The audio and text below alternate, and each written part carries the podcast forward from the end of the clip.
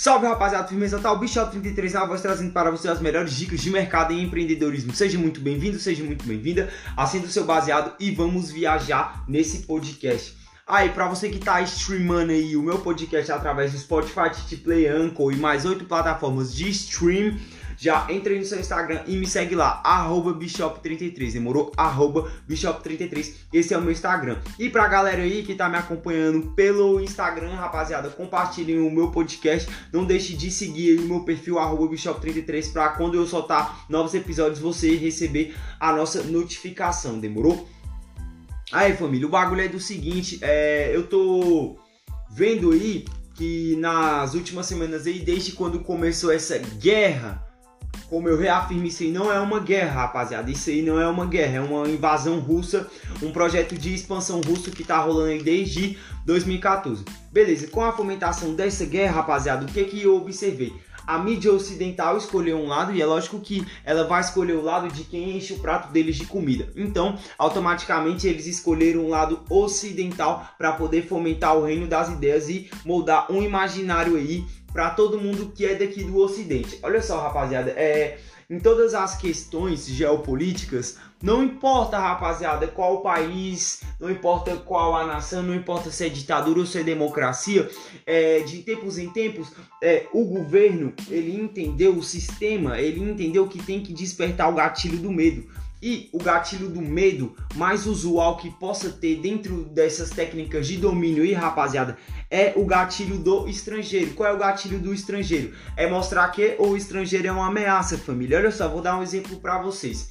Lá na República Democrática do Congo, quando o Gangazuba tomou o poder lá, o que que aconteceu? Ele culpou os afroasiáticos, ele culpou é, os indianos que tinham ido morar lá na lá no Congo durante ele a expansão marítima europeia, né? Porque acabou que é, indianos foram para África, africanos foram para a Índia, enfim, né? Quando começou a globalização, em um episódio aqui, em um podcast, eu já expliquei para vocês o início, esse período aí de início de real globalização, que foi a partir das é, embarcações, a partir do momento que os europeus começaram a desbravar o mundo aí de navio. Então, rapaziada, é, muitos muitos asiáticos, muitos indianos, eles acabaram indo morar lá na República Democrática do Congo. E aí o que, que acabou acontecendo, rapaziada? É, chegou um tempo que o povo estava descontente com a ditadura do Gangazumba. E aí o que, que o povo fez? Começou a questionar o que estava acontecendo. E aí dentro de seu Gangazumba começou a culpar o estrangeiro pela problemática que eles estavam tendo lá dentro. E qual foi a desculpa dele para poder acusar o estrangeiro? Ele começou a alegar que os indianos tinham tomado o comércio lá dos nativos, dos é, congoleses no caso, e dentro desse aspecto ele criou, se ligou, é, um, vamos dizer assim, uma situação de que o inimigo estava dentro do território deles e que eles tinham que chutar o que tinham que chutar o inimigo do território deles. Beleza. Essa aí foi a primeira técnica de distração.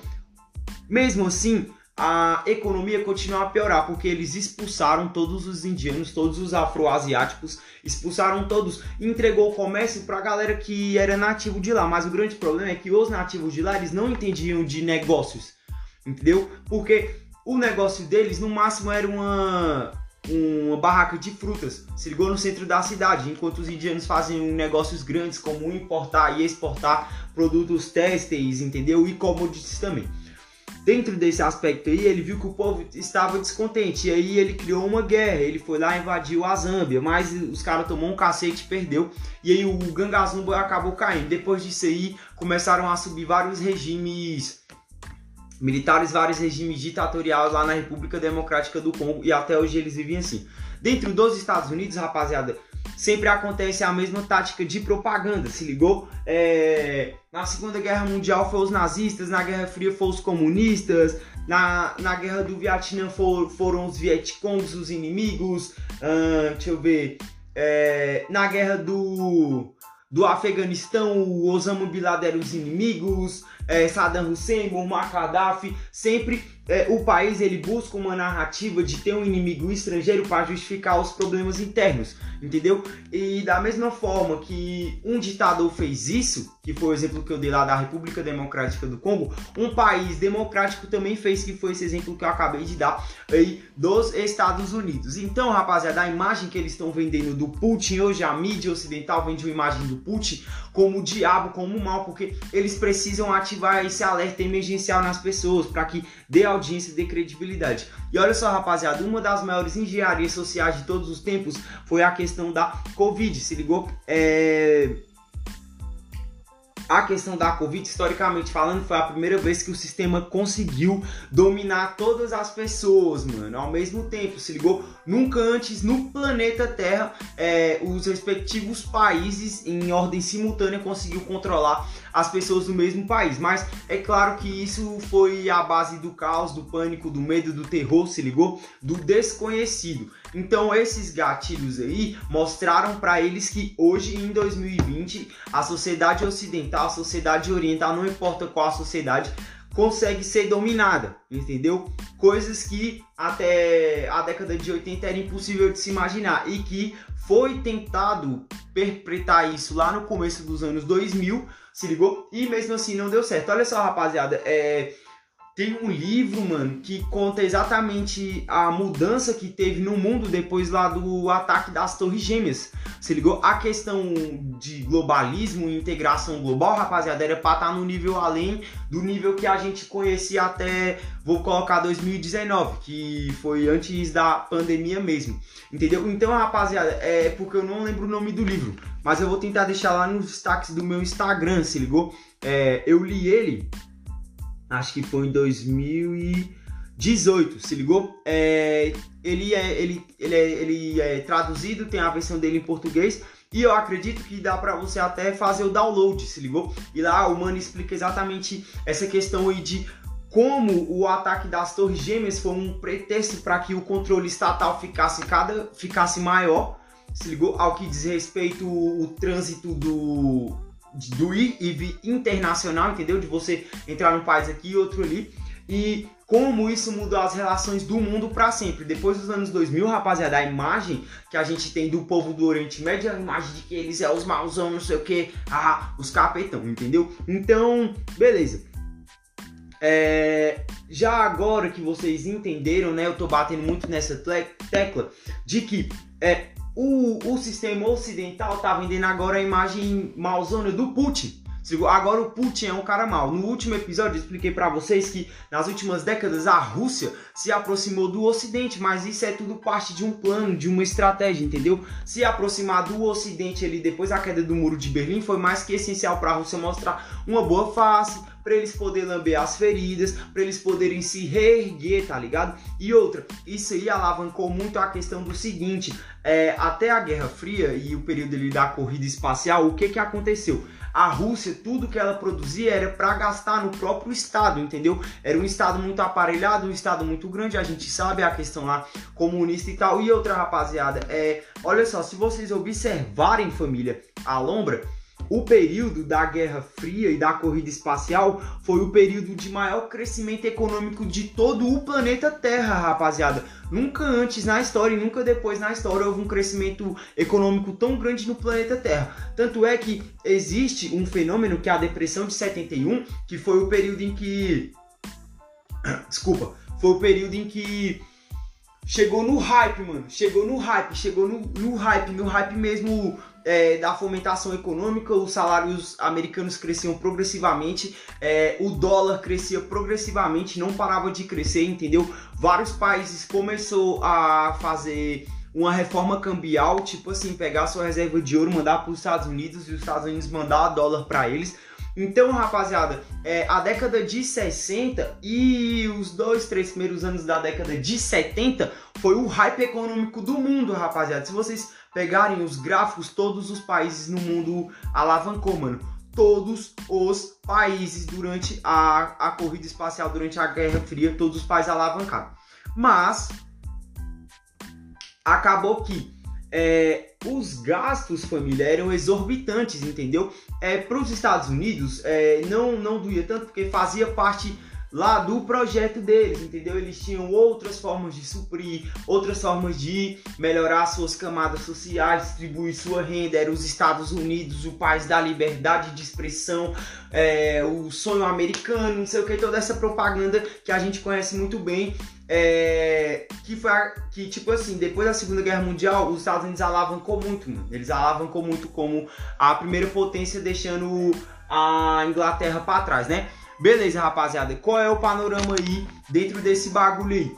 É, os Estados Unidos gastavam muito com Guerra Fria, gastavam muito com corrida espacial, mas eles tinham eles tinham todo o sistema funcionando. Já do lado da União Soviética, rapaziada, tudo que eles conseguiam produzir e fazer de business, uma parte ia para os oligarcas, boa parte ia para o czar, para o grande líder, e o resto era investido em corridas espaciais. Então, quando caiu o muro de Berlim, veio a década louca para todos aqueles países que fazem parte da cortina de ferro e também para é, União Soviética, porque, mano, os caras viviam num sistema engessado ali, um sistema completamente comunista, engessado. A gente, para quem estuda um pouco sobre comunismo, sabe como é que é o sistema financeiro deles.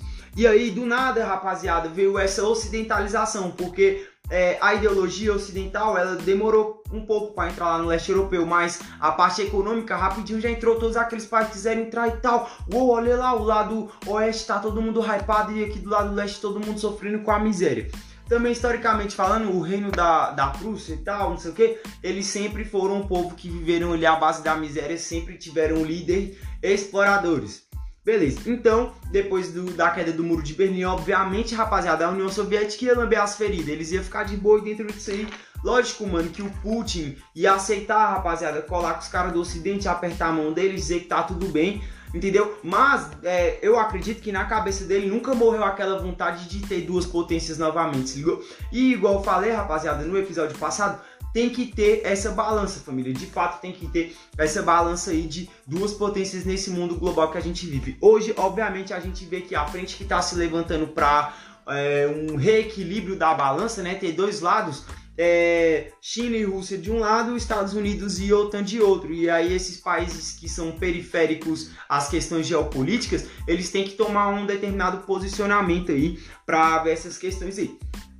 E aí, rapaziada, como o foco tá sendo só Ucrânia e Rússia, Ucrânia e Rússia, Ucrânia e Rússia o tempo todo, é, eu tô observando que os jornais aqui do Ocidente não tá mostrando um panorama global. Então eu, por minha conta, fui, pesquisei, estudei, vi aqui meus vídeos de referência lá no YouTube, ouvi meus podcasts referência, li os jornais aí ao redor do mundo. Olha só, outra coisa, rapaziada, o STF tá, vai votar essa semana aí para censurar os jornais russos. Eu sou contra isso aí porque se censurar, rapaziada, a gente não vai ter ah, os dois lados da moeda, né? As duas versões para poder estar elucidando aí todas essas questões aí e não ser enganado pela mídia. Mas olha só, rapaziada, mesmo que eles censurem os jornais russos, é, eu já tenho aqui uma forma de continuar absorvendo lá as notícias russas lá. Se ligou, mas eu não vou falar aqui pra vocês. Beleza, então rapaziada, eu vou mostrar pra vocês o panorama global aí se ligou? A influência que essas sanções, que essa guerra, que toda a situação tá trazendo pro mundo. Olha só, o foco, rapaziada, agora vai ser o Oriente Médio, né? Porque olha só, a Rússia ela é top 3 dos maiores produtores de petróleo do mundo. E dentro desse aspecto aí, é, os Estados Unidos e Europa são os maiores consumidores de gás russo. Ou pelo menos eram até antes dessas sanções aí.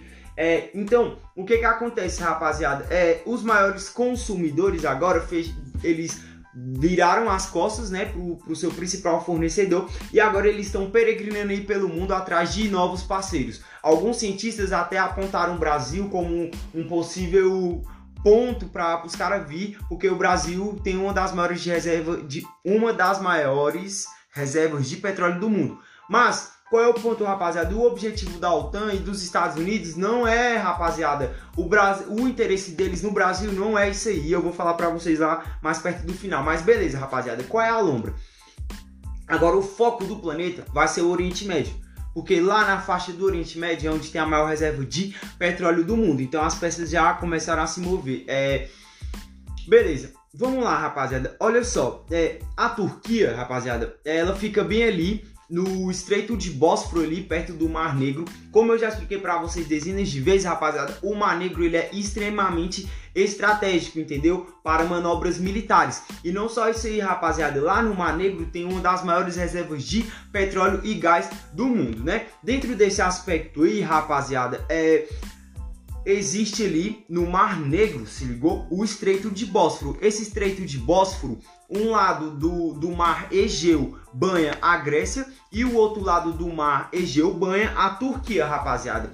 Qual é a lombra entre a Grécia e a Turquia? A Grécia e a Turquia, historicamente falando, eles têm uma treta muito grande aí por causa do Mar Egeu e desse Estreito de Bósforo aí. É, fora as questões de regulamentação de espaço entre o que é área naval grega e o que é área naval turca, rapaziada. Tem também as questões de exploração, entendeu? Um país quer explorar mais que o outro, um país quer se dar bem mais que o outro. Em relação à questão do gás, rapaziada, a Turquia, ela ganha da Grécia. Eu vou falar para vocês o porquê. Mas olha só, nos últimos anos, a Grécia tem se fortalecido navalmente, principalmente naquela área ali. É, eu acho que não é uma uma questão de da Grécia estar tá se armando para poder criar um conflito com a Turquia. Pelo menos eu não acho que é isso. Eu acho que é muito mais a questão dos interesses da Grécia, principalmente agora com essa crise do gás, que eu tô colocando também aqui entre aspas, crise do gás, beleza? Então vamos lá, qual é a lombra, rapaziada? A Turquia é Olha só, rapaziada, vamos lá então. Qual é a lombra? Ó, o presidente, o presidente da Grécia e o, o primeiro-ministro, não, desculpa, o primeiro-ministro da Grécia e o presidente da Turquia, eles se encontraram essa semana para é, conversar sobre determinadas questões e ao que diz respeito o Mar Egeu e o Mar Negro. Beleza, é, entre essa conversa, uma das pautas deles é a questão da exploração do gás, igual eu já falei para vocês, mas também a Turquia, ela questionou a questão da Grécia estar tá fortalecendo tanto aquela parte ali é, da divisa deles do Mar Egeu, se ligou? Olha só, a Grécia, rapaziada, no nos últimos 20 anos ela nunca investiu tanto em força em em força naval igual agora aí, se ligou? E eles concentraram a maior parte desse investimento lá nesse estreito aí. Então a Turquia foi questionar o porquê a Grécia está fortalecendo tanto aquela região ali. A Grécia alegou que eles estão fortalecendo por questões estratégicas e para defender a Grécia de ondas de imigração, rapaziada. Porque olha só, rapaziada, muitos imigrantes acabam fugindo para a Turquia, muitos imigrantes ali do Oriente Médio, até alguns imigrantes da África também acabam fugindo para a Turquia. E aí da Turquia eles tentam ir para a Grécia para conseguir entrar lá dentro da Europa, se ligou? É...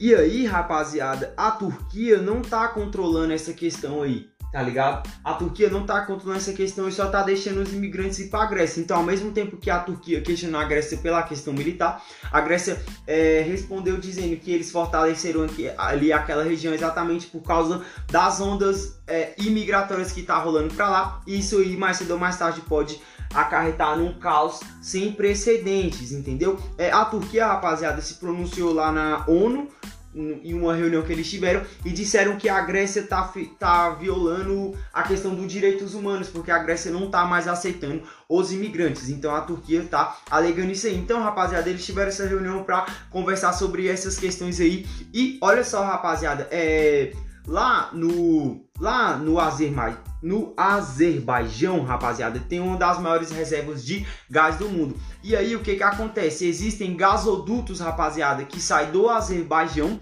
e aí uma parte sobe para o norte e vai para a Rússia se ligou? E a outra parte segue para oeste indo para a Europa, se ligou? Esses gasodutos, o que sai do Azerbaijão e sobe para o norte, ele vai direto para o território russo, entendeu? Então o Azerbaijão ele tem negócios com a Rússia aí é, por um bom tempo, porque esses, esses gasodutos que foram construídos foi feito agora, rapaziada, tipo de 2010 para cá no máximo. Se ligou? Então esse contrato aí de negócios entre Azerbaijão e Rússia vai permanecer por muitos anos, mesmo com toda essa lombra aí. E é, os gasodutos saem do Azerbaijão, vai para a Turquia e segue para a Europa. É, também vai, vamos dizer assim, também vai virar agora um foco de muita importância e vai se solidificar mais ainda esses gasodutos. É, a Europa, rapaziada, assim como os Estados Unidos, eles estão em uma corrida para tentar substituir a dependência que eles tinham da Rússia. Ter é, um business bacana aí com o Azerbaijão para receber esse gás aí vai ser bom para a Europa. Então, como é que funciona? Porque a Grécia é, resolveu estender a mão e dar essa atenção para a Turquia. Porque esse gasoduto ele sai do Azerbaijão, passa pela Turquia, aí através do mar vai para a Grécia e da Grécia sobe, sobe para a Europa. Antes esses gasodutos eles não estavam tendo a devida atenção, mas agora rapaziada com essa lombra todinha aí é, o povo europeu resolveu olhar lá para o Azerbaijão e para a Turquia. E aí, dentro disso aí, a Grécia desceu do salto, né? Acabou com essa guerra de egos e foi lá tentar apertar a mão dos caras para ver de qual que é da Alhambra, ver se os caras podem desembolar uma parceria aí pro futuro, tá ligado? Mas assim, família, é... o bagulho é do seguinte as relações e os interesses eles mudam muito rápido, entendeu? Então, é, se hoje a Grécia tá abaixando a guarda, indo lá, conversando. Ah, e só lembrando que a Turquia ela é eterna. Como é que eu posso dizer? Eterna postulante a entrar na OTAN, mas nunca entra. E eu acho que a, a Turquia não vai entrar. Se ligou? Principalmente por causa da questão. É, a questão religiosa, não, rapaziada. A questão de raça, se ligou? O povo, do, da, o povo turco, eles são persas. E aí eles têm um entrave muito grande ali com os gregos. Mas, né, agora dentro aí da, da corrida do gás, né, que é a nova corrida aí, os caras vai pode se sujeitar assim ali é, a, ao que a Turquia tá dizendo de aceitar mais imigrantes, é a divisa ali do Mar Egeu pode ser que a Turquia fique com um pedaço maior agora os países que mandam agora, eles vão ficar meio que na posição de serem comandados por causa dessas questões de dependência. Então, tudo vai de acordo com os respectivos interesses. Beleza, ainda falando da Turquia, rapaziada, olha só. É, o primeiro-ministro turco também teve uma reunião com o presidente israelense. Olha só, rapaziada, lá em Israel, é, o presidente ele é um símbolo, é até mais do que aqui no Brasil. O que vale mesmo é a palavra do primeiro-ministro. Mas aí, a, tudo relacionado a questões exteriores não é o ministro das relações exteriores que vai resolver, é sim o presidente que é eleito pelo povo. Então o presidente lá da Turquia, é, ele, ele foi foi ter uma reunião lá com o presidente Israel. Isso aí também, rapaziada, é, são essa reunião que eles tiveram aí, alguns pontos a gente tem que salientar aqui primeiro. Olha só, rapaziada, é, a Turquia, eles apoiam a Palestina, se ligou? E a Palestina quer derrubar os judeus, né? O, o povo lá de Israel. Tem essa questão religiosa aí entre os muçulmanos e os judeus e até também os cristãos ali que vivem ali naquela faixa ali de Israel ali, tá ligado? Olha só, rapaziada, é lá, lá, na, no, lá na região lá de Israel e tal, Irã, aqueles países ali, vocês sabem, rapaziada, que eles têm uma guerra religiosa muito cabulosa. Eu expliquei isso pra vocês na ascensão do Império Islâmico. O Oriente Médio, rapaziada, rapaziada ele é dominado pelo islamismo, se ligou? E um, um dos pontos principais do islamismo, uma das maiores vitórias dos islamitas vai ser quando eles derrubarem os judeus. Dentro disso aí, rapaziada, olha só, é, a Turquia ela apoia a Palestina, se ligou porque o povo turco, turco é um povo persa e a galera que mora ali na Palestina também é um povo persa, então a questão religiosa fala muito mais alta. Mas a Turquia vai lá, vai apertar a mão de Israel, provavelmente eles vão fazer um negócio relacionado à exploração de gás também, rapaziada. Olha só, naquela faixa ali de Israel, rapaziada, é, tem uma reserva de gás muito grande, tem uma reserva de como relacionada a gás, a óleo, não sei o que, muito grande ali. E a Turquia quer fechar negócio para fortalecer e solidificar ainda mais essa distribuição de gás lá para Europa, se ligou? Tipo assim, rapaziada, eu quando eu comecei a estudar a ascensão do Império Islâmico, eu via em muitas lacunas esse bagulho mesmo da Turquia fechar com o Hamas, entendeu? Boko Haram, esses grupos terroristas anti-judeus e pró-islamismo, né? Mas vendo isso aqui, essa reunião entre a Turquia e Israel, eu fiquei surpreso. Mas olha só, rapaziada, o contexto global vai mudar muito. E agora, nesses próximos quatro anos, o foco do mundo vai estar tá lá na faixa média do planeta, lá no Oriente Médio. Não é coincidência nenhuma a Copa do Mundo ser lá no Catar, por exemplo. Loucura, né? Mas É isso aí, vamos lá, rapaziada, meter marcha. Então, rapaziada, é igual eu falei, a Turquia, a, é, eles apoiam a Palestina, que é contra Israel, e a Turquia é aliada do Hamas, rapaziada. O Hamas, rapaziada, eles são um povo, eles são um segmento aí xiita. Igual eu expliquei pra vocês também lá, lá no Império Islâmico, lá existem os xiitas e os sunitas, tá ligado? Os xiitas são a favor de que é, continue a, alguém, algum líder continue a palavra de Maomé. E os sunitas eles são a favor de que as palavras deles sejam eternizadas e que é, a jihad aconteça de outra forma no mundo. Demorou? Então, é, vamos ver essa reunião aí entre a Turquia e Israel. O que eu fiquei mais surpreso é mais por causa dessa questão histórica. Beleza, olha só, rapaziada. Vamos meter marcha aqui porque o foco é o Oriente Médio de fato. Olha só essa outra notícia vinda lá do Oriente Médio. Olha só, rapaziada. Como vocês viram aí, todo mundo viu, os Estados Unidos procurou a Venezuela e o Irã, rapaziada, para contornar essa questão aí entre Rússia, Ucrânia, OTAN, não sei o que, Estados Unidos e tal. É, eles foram atrás do Irã. É, todo mundo já sabe, ou eu acredito que boa parte das pessoas já sabe, o Irã, rapaziada, desde o governo Trump, eles ficaram isolados do resto do mundo, se ligou? É, tipo assim, o que que acontece, rapaziada? Até 1979, o, o rei lá do Irã, o Reza, Reza Pahlav, ou Porlov, tanto faz, rapaziada. Ele era pró-ocidente cabuloso, se ligou, família? Ele era pró-ocidente cabuloso mesmo, cabuloso mesmo. E aí, rapaziada, é, no mesmo ano de 1979, ele sofreu um golpe pelo Idola, pelo líder Idola, se ligou? É, o que que acontece, rapaziada? Quando ele sofreu o golpe, se ligou? Não, na verdade, rapaziada, é, olha só, presta atenção, desculpa aí, família, é porque eu li aqui o tópico errado. Vamos lá. Em 1979, o rei lá do Irã, Reza Parlev, ou Parlov, ele foi derrubado. Por que ele foi derrubado, rapaziada? Porque ele tinha negócios com o Ocidente, se ligou? E a maioria do povo dele era um povo é, islamita, se ligou? E aí o que que acontece? É, o povo não gostava muito das atitudes dele, porque o mano ele era pró-ocidente, entendeu? Então lá no Irã tinha cassino, no Irã podia ter bebida alcoólica, podia ter prostituição, podia ter tudo que o, o povo islamita, tá ligado? Os fiéis a Maomé é, abominavam. Então ele sofreu um golpe 79, e aí o líder, que é o líder deles até hoje, o Aidola, subiu ao poder entendeu? E aí, assim que ele subiu ao poder, ele começou a declarar morte guerra aí ao Ocidente. Então, mais ou menos desde a década de 80 para cá, o Irã ele sofreu com restrições cada vez mais pesadas dos Estados Unidos. Isso aí isolou muito o Irã, tá ligado? É, a questão, rapaziada, do Irã é do seguinte: o Irã tem uma das maiores reservas de petróleo do mundo, mas o sistema deles de de extração aí e tal, e transformação do bagulho aí até virar gasolina que vai pro seu carro, rapaziada, é meio sucateado, porque eles sofreram tantos embargos, tantas sabotagens assim do lado ocidental, que acabou sucateando o sistema deles de extração de óleo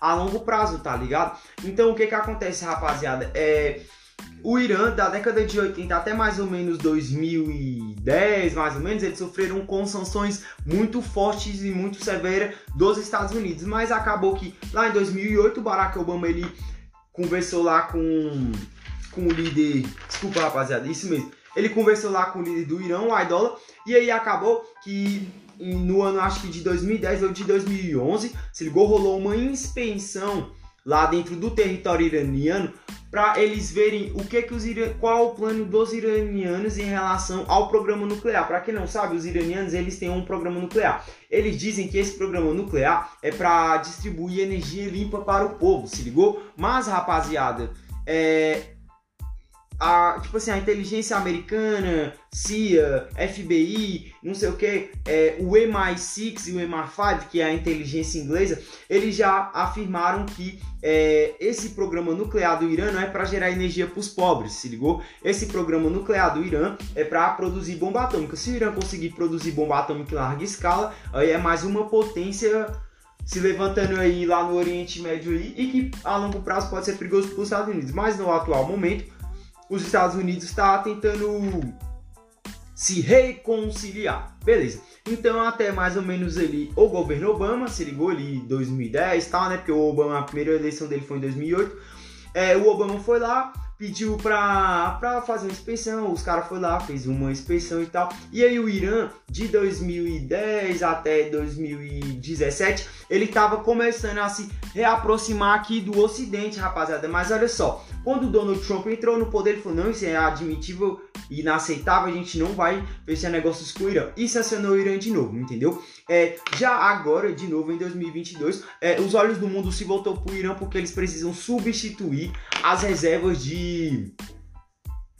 ou as reservas eles precisam substituir, né, o país que distribui aí o petróleo e o óleo para eles. Eu acho, rapaziada, que quem mais pode se fuder com toda essa questão aí é Israel, tá ligado? Porque é, o Irã é inimigo de Israel, o Iraque também é inimigo de Israel. Então, os inimigos declarados de Israel, que até então é parceiro dos Estados Unidos, eles vão ficar bem fortes, principalmente se os Estados Unidos fechar mesmo com o Irã. Saiu uma notícia aí, rapaziada, de que o Irã tinha atacado uma base americana, não sei o que e tal. Olha só, rapaziada, eles atacaram uma base, mas era uma base israelense que estava lá no Iraque. Se ligou? Essas bases israelenses que estavam no Iraque estavam conseguindo interceptar é, alguns ataques, algumas manobras militares do Irã nesses últimos meses aí. E aí o Irã foi lá, resolveu contra-atacar os caras e destruiu essa base militar israelense que estava no Iraque, entendeu? Então, rapaziada, é, a mídia ocidental colocou como se, meu Deus, o Irã ia fechar negócio com os americanos e foi lá e atacou os caras. Não, rapaziada, presta atenção. Eles atacaram é, a base no Iraque, mas a base militar era israelense, beleza? Então, rapaziada, é mais ou menos esse panorama. O Irã, agora aí, nos próximos 4, 5 anos, ele vai ser protagonista, se ligou dentro do jogo global. Tanto o Irã quanto a Venezuela. Qual o grande problema da Venezuela? É até maior que o Irã. A Venezuela, rapaziada, ela sofre de um sistema de de exploração de, de óleo, petróleo, esses bagulho aí, muito grande, rapaziada, porque o sistema deles é sucateado, é, o material que eles têm é sucateado, entendeu? O mecanismo deles é velho, entendeu? Então, rapaziada, para eles conseguirem voltar ao ritmo de produção que eles já tiveram em determinado momento, vai demorar, porque não é do dia pra noite, entendeu? Mas dentro disso aí, o Maduro ele tem negociado lá com, com o Joe Biden, se ligou? É... Eu falei no outro podcast, eu vou falar de novo. Eu vi um cientista político falando que o Brasil tinha que se aproximar da Venezuela. E eu ri, mano, eu ri pra caralho, mas, porra, mano, eu peço até desculpa aqui, porque, caramba, realmente o mano acertou cabuloso, velho. Tipo, o mano meio que previu o futuro em relação a essa importância que a Venezuela ganhou do dia pra noite aí, é, ao que diz respeito petróleo, se ligou? É, calma aí, rapaziada. Aí, bacana. Então, o Irã e Venezuela, rapaziada, é, como eles têm as maiores reservas de petróleo do mundo, agora a atenção vai se voltar para eles. Mas esse processo pode demorar um pouco por causa dessa questão aí. Se ligou? É, o Irã, antes dessas fortes sanções, eles produziam 40 mil barris de petróleo. Se ligou? Hoje não, desculpa, 20 mil barris de petróleo, rapaziada, por mês, tá ligado? Eles conseguiam extrair. Hoje eles conseguem extrair 5 mil. Então, é, caiu muito a produção deles. Então, não é que os Estados Unidos vai conseguir repor o que a Rússia mandava para eles do dia para noite. Enquanto isso, a Rússia, por mês, se eu não me engano, explora 40 mil barris de petróleo, entendeu? Então, beleza, rapaziada. É Dentro desse aspecto aí, os países ficam muito de segunda porque eles são. O Irã financia o Hamas, Hezbollah, o Houthis, entendeu? O Houthis, né? Que são todos grupos terroristas paramilitares aí que tentam tomar ali o Oriente Médio, declaram morte aos Estados Unidos, querem implementar a jihad mundial aí. Os caras são extremistas mesmo, tá ligado? São é, islâmicos extremos, tá ligado? Os caras é, quer cair pra dentro. Mas tem aquela questão, o Irã hoje é o cara do momento, se ligou? É, os olhos do, do mundo, ou pelo menos dos Estados Unidos, se voltou completamente para o Irã aí nessa questão aí, rapaziada, da, é, assim, da, das sanções que eles eram contra a Rússia. E aí os caras olhou pro Irã e o Irã falou: vem gente, compra aqui meu óleo, eu não sou tão mal assim, entendeu? Eu sou até de boa e tal. Pois é, é, vamos lá, rapaziada, vamos meter marcha, porque outro país lá no Oriente Médio, ele tá, vamos dizer assim, agora ele vai tomar um protagonismo bem maior. Olha só, rapaziada, é, lá na Arábia Saudita, o futuro, o futuro príncipe, né? Ou o príncipe lá da Arábia Saudita, o futuro rei, ele chamou a atenção aí do mundo ocidental essa semana aí, porque, olha só, rapaziada, eu não sei se vocês sabem, mas lá na Arábia Saudita lá é uma ditadura, se ligou? E é uma ditadura islâmica. Então, é, a ONU, se ligou? É, esses, esses mecanismos globalistas, eles até pegam um pouco lá no pé do, do, da galera da Arábia Saudita, porque lá eles são contra o progresso das mulheres, entendeu? Lá a questão do, do dos gays lá é uma questão ainda... Lá os caras quebram os gays, mano. Pronto, é isso. Os caras não admitem gay lá, entendeu? Então, rapaziada, a comunidade internacional é, sempre tá ali de olho lá no, na Arábia e tal. E outra, rapaziada, lá na Arábia Saudita é legalizada a pena de morte, entendeu? Mas não é a pena de morte com injeçãozinha, não, rapaziada. Tem vários tipos de pena de morte. Uma delas é até apedrejamento. É, ó, essa semana aí, rapaziada, o governo mandou matar 81 pessoas em menos de 24 horas. O governo da Arábia Saudita alegou que essa galera aí, rapaziada, tava fomentando movimentos anti, anti o governo, anti o poder, entendeu? Tava movimentando, fomentando é, movimentos que são contra a religião deles, são contra a moral e a ética. E ele mandou matar 81 pessoas de uma vez. É, até ano passado, a média, rapaziada, de morte deles no ano todo foi 53. E aí esse ano eles já mataram 81 pessoas em um dia, praticamente, se ligou? É, tipo assim, rapaziada, não fico surpreso Tá ligado? Eu não fico surpreso. É, o povo árabe, rapaziada, eles vivem sobre aquele esquema lá que eu expliquei para vocês do Império Islâmico, entendeu? Seguem o Alcorão, eles seguem as regras tudinho. Então eu não fiquei surpreso deles terem mandado matar essas 81 pessoas alegando isso aí.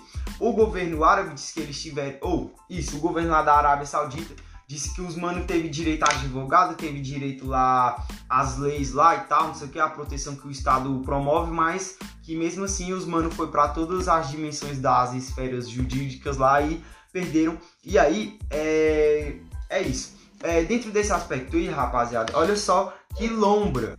Porque, rapaziada, é, a galera ficou tão, oh, estão matando a galera lá. Exatamente porque a comunidade internacional já tem uns anos que está tentando negociar essas questões aí, entendeu? Implantar é, a mentalidade ocidental lá, lá no meio dos caras lá. Mas pelo que eu entendi aqui, os caras não estão muito interessados. Ainda lá no Oriente Médio, rapaziada. Olha só o que, que eu descobri, família. Ó, oh, família, eu já falei pra vocês que essas sanções aí contra a Rússia, família, não adianta de nada, porque eles têm o suporte do outro lado, velho. Nossa, mano, quando eu vejo essas notícias, eu fiquei puto, mano. Dá vontade de tacar o controle na tela da televisão, porque a mídia daqui, velho, tá mentindo muito. Se ligou? Eles. Como assim, rapaziada, eu sei que quem paga o salário deles é o dinheiro ocidental, lógico que eles vão defender o ocidente, entendeu? Mas, rapaziada, até os próprios europeus caíram na real, entendeu? Até os próprios europeus lá no dia a dia deles estão caindo na real e estão vendo que a banda não tá tocando de acordo com o que a mídia mostra, entendeu? É, essa linha de frente aí dos Estados Unidos e da União Europeia é a mais fraca que já existiu na história. Eles são os mais patetas, mano. Eles são os mais idiota que possa ter é, essa linha ocidental aí que tá controlando aí a União Europeia, Estados Unidos e tal aí. Nessas últimas décadas eu tenho certeza que é o circo dos mané, tá ligado? É o circo dos mané. Beleza, ainda lá no Oriente Médio, olha só, rapaziada. Igual falei pra vocês, essas sanções não funcionam, não funcionam, família, não dá certo. Presta atenção. Dubai hoje, família, é o paraíso fiscal. Não existe mais negócio de mandar o teu dinheiro pra Suíça, rapaziada. Aí ficou lá no filme dos anos 2000, tá ligado? O bagulho agora é Dubai. Olha só, muitos russos, rapaziada, muitos russos, eles trocaram o seu dinheiro em cripto, se ligou? E eles mandaram esses criptos lá para Dubai e eles começaram a comprar carro, casa lá em Dubai, se ligou? É, um corretor imobiliário, ele deu entrevista para a CNN e ele afirmou, rapaziada, que nunca vendeu tantos apartamentos em um período tão curto de tempo desde quando começou essa guerra lá. Então, tipo, o mano, ele falou lá que ele quadriplicou, ó, tem na CNN, vocês podem pesquisar lá. O mano falou que ele quadriplicou a receita dele é, o mano trabalha no ramo imobiliário, ele quadruplicou a receita dele em duas semanas, tá ligado? Ele falou que um, um oligarca russo chegou nele e perguntou se ele não queria é, vender, é, tipo assim, tantos. É, é o cara tinha 126 mil bitcoins lá, tá ligado?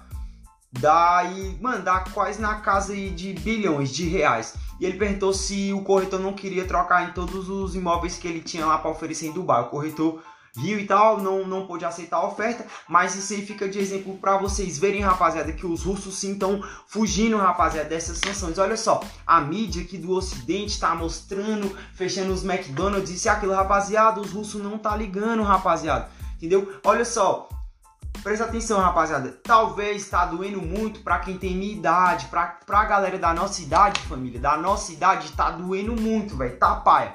Se ligou? Mas pra galera lá que era criança na década de 80, eles já estão acostumados, entendeu?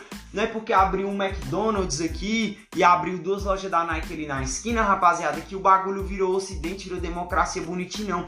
Então eu sei que os jovens estão sofrendo muito, mas a galera mais velha, eles já tipo, uma semaninha vai passar esse negócio de não ter Gucci, não ter Ferrari, não ter é, McDonald's, não ter Burger King, não ter coisas ocidentais lá dentro do país deles. Então, rapaziada, o paraíso fiscal para os russos está sendo Dubai, os caras tá comprando iate, tá comprando tudo.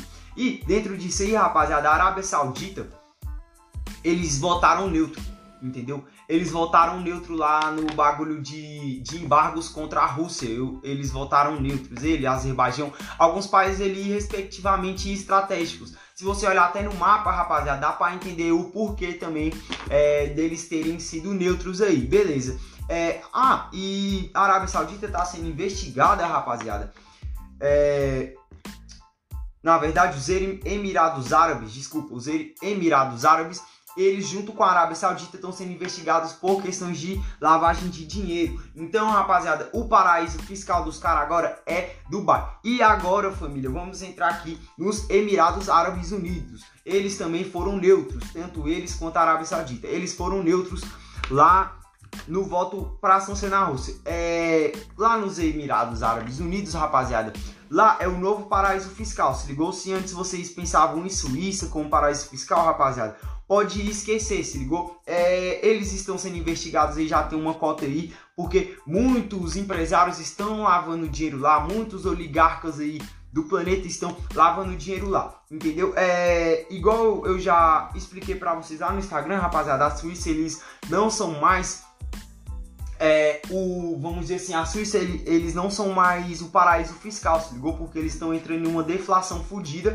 e aquelas regras que eles tinham lá de manter a, a meu Deus, é a palavra, mano? De manter a invisibilidade não, mano, é manter a segurança da identidade do cliente, entendeu? Manter a identidade do cliente oculta sempre foi uma das políticas deles mais fortes e é isso que fazia com que os grandes empresários, os mafiosos, os cabulosos transferissem dinheiro para lá para poder manter o dinheiro ilícito deles em uma conta segura, tá ligado? Mas isso aí caiu, rapaziada, porque a Suíça tá numa deflação fodida, entendeu? O dinheiro deles também tá numa queda fudida e já tem alguns anos. Então, o novo paraíso fiscal, rapaziada, é os Emirados Árabes Unidos. Se ligou? E aí, rapaziada, olha só, esses movimentos aí dos russos, é, fomentando e mandando seu dinheiro lá pro Oriente Médio, tá rolando desde 2014, rapaziada. E ainda falando lá da galera da Arábia lá, olha só, família. É, o Joe Biden aí, semana passada, se eu não me engano, ele foi lá, conversou com o líder do Qatar, se ligou? E olha só a lombra, rapaziada. O Qatar agora vai ser postulante a entrar na NATO, entendeu? Ou OTAN, tanto faz, né? É, qual é a lombra, família? Quando você é postulante a entrar, você já recebe alguns benefícios, entendeu? E entre esses benefícios é apoio financeiro e militar, tá ligado? Então olha só que lombra, rapaziada. Estados Unidos prometeu tanto, prometeu tanto pra Ucrânia e no final das contas eles vão dar esse apoio todinho lá pro Catar. Isso aí, rapaziada, também é muito mais uma manobra para manter o Catar aqui pertinho, mais ocidental e até eles de certa forma conseguirem é, sabotar os russos dentro desse aspecto, tá ligado? Porque se o Catar é um paraíso fiscal, mas ao mesmo tempo eles fecham algum acordo com os Estados Unidos, é lógico que eles vão ter que se voltar 100% para o Ocidente e ter que acatar as ideias americanas. Portanto, esse movimento aí, rapaziada, é muito mais um movimento de afago, se ligou? E outra, rapaziada, o Qatar ele tá tendo é, alguns papéis importantes. Fora essa, é, essa questão aí de um parceiro estratégico, lá tem muito petróleo, se ligou? É, outra, é, O turismo, rapaziada, no Catar, o turismo do Oriente Médio tá em ascensão, tá explodindo, tá ligado? Até a ascensão, rapaziada, do islamismo ali no mundo também, de certa forma, traz um fetiche e um interesse pros Estados Unidos. Fora que eles manipulam muito o jogo ali no Oriente Médio. Uma hora eu tô com você, outra hora eu tô com você, tá ligado? Então o Qatar, ele tá tendo um papel muito importante nessas questões. E outra, rapaziada, olha só. É, o Qatar, rapaziada, eles foram os mediadores da negociação entre o Talibã e os Estados Unidos, agora nessa tomada de poder aí, que o Talibã tomou o poder no Afeganistão, entendeu? Então o Talibã, ou oh, desculpa, o Qatar negociou, o Qatar aceitou até um monte de imigrante afegão para lá, é, também tem a questão do seguinte, rapaziada. O Catar tá mediando as guerras civis lá na África. Eu, eu falei para vocês, família, lá no meu podcast lá, lá no começo do ano, eu disse para vocês que ia rolar muitas guerras civis. E o continente africano ia sofrer muito com essas guerras, entendeu? Com esses levantes, golpes, ditaduras. E aí o Catar, rapaziada, em alguns países da África tá, tá servindo como mediador. E é, também dentro desse aspecto, falando um pouco do lado do continente africano, porque a gente fala muito Europa, América e Ásia, Oriente Médio e tal. É, olha só, rapaziada, a China ela intensificou os investimentos que eles estão fazendo. Olha só, a China, rapaziada, está investindo em vários países da África. Eles estão vendo naquela mentalidade de que foram explorados pelos portugueses e que foram ignorados pelos americanos para poder comprar a simpatia dos africanos. E eles estão financiando, rapaziada, projetos trilionários. E dentro disso aí, é, não sei se foi o Quênia talvez eu vou. Eu vou. É, foi isso mesmo, rapaziada. Foi o Quênia. O Quênia, eles fecharam um acordo com a China, mas eles estão acusando a China, entendeu? De. De. Tá, tipo, super. De tá super faturando, rapaziada, é, o valor dos empréstimos. Então eles falam, não vai te emprestar um trilhão. E no final das contas você tem que pagar 3 trilhões. É, eu conheço um governo que faz muito isso com as pessoas. Ah, é aqui no Brasil. No Brasil eles adoram fazer esse tipo de coisa. E aí a China tá fazendo isso aí. Mas a China tá investindo no continente africano. Rapaziada, o continente africano, eles eles, assim, de certa forma, eles estão sofrendo, claro, com o impacto aí dessa guerra e tal, dessa questão do gás.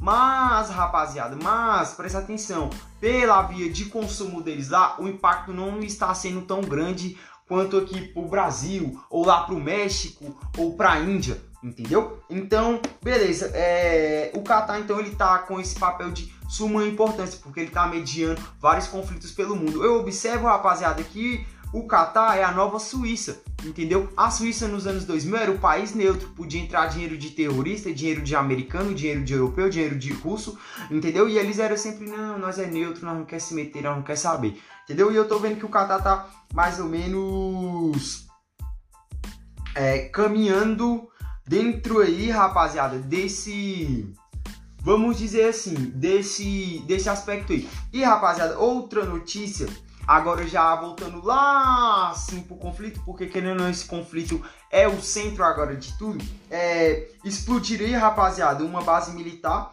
é, lá, lá, na, lá na Cracóvia, isso. Explodiram uma base militar, é, mataram 187 mercenários, militares mercenários. Olha só, a medida do Ocidente colocou que a Rússia explodiu uma base militar e tinha matado 187 militares, mas eles não disseram que eram os mercenários. Olha só, rapaziada. Hoje, em 2020, no século 20, é normal você ter exércitos privados. Eu já expliquei isso pra vocês em outra situação. O exército privado é um exército composto ali por ex-militares, ex-enfermeiros, ex-médicos, é, ou porque foi sonegar, ou, ou porque foi exonerado do cargo, ou foi demitido, foi expulso isso e aquilo entendeu? Então aí o determinado líder vai lá, contrata esse exército para fazer determinadas movimentações. É, tanto do lado russo quanto do lado ucraniano, tá tendo esses mercenários. Vários mercenários do mundo, rapaziada, estão lá na Ucrânia uma hora dessa, se ligou? E como funciona?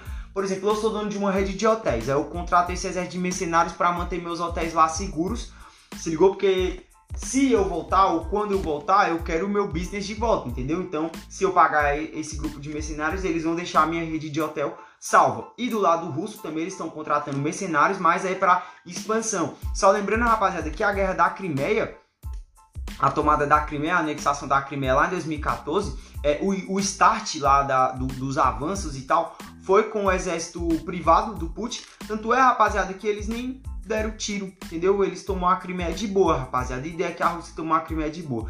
E agora, nesse caso aí, a Rússia tá tá querendo exércitos privados para tomar determinados pontos estratégicos e eles mandar uma maior concentração ali para os pontos que eles sabem que é pontos de abastecimento para a Ucrânia. Então eles, por exemplo, a Rússia já fechou o Mar Negro, rapaziada. A Ucrânia não recebe mais nada do Mar Negro, entendeu? E toda aquela parte ali que é virada ali para a Rússia, mais perto da Rússia também já está tomada pela Rússia. Eles vão tomar a capital, eles estão a 20 e poucos quilômetros da capital. Então, depois que você tomar a capital, que você sufoca o centro de tudo, é mal, rapaziada. Então, acho que em poucas semanas, se não tiver uma boa negociação de, de ambas as partes, é capaz de que é, a Ucrânia perca mesmo e aí o, é, essa guerra aí, esse embate aí vai para outros rumos, entendeu? Beleza, rapaziada, agora eu vou falar da Rússia. Família, como eu já falei pra vocês, Bitcoin, criptomoeda, é uma moeda russa sim, rapaziada. É uma arma russa de desestabilização, se ligou? É... O, o, Bitcoin, o Ethereum, é, as cripto, eles são o Swift alternativo. Eles são o Swift alternativo. Já tem um tempo que eu venho falando pra vocês que cripto, esses bagulho é furada, rapaziada. Isso aí é esquema de pirâmide, isso aí é furada. Mas a galera continua a fomentar cada vez mais essa questão aí das criptos. Eu entendo, rapaziada, tem uma propaganda, tem tudo, tudo por trás disso aí, entendeu? Quem fomenta lá de cima e quem distribui o conteúdo e quem compra, rapaziada, a relação entre os três é completamente desconexa, entendeu? A pessoa que fala de cripto, que vende o curso, acha que tirou a ideia da cabeça dela. Não, mas a ideia, ó, já foi implantada há muito tempo. Beleza, rapaziada, olha só. É, presta atenção, família sempre quando establish, sempre quando o sistema ele, ele quer se meter na sua vida, ele busca uma desculpa que tá tentando te salvar. Vou dar um exemplo aqui para vocês, rapaziada. Olha só, agora eu falei lá no meu Instagram que a propaganda do momento vai ser salvar a natureza.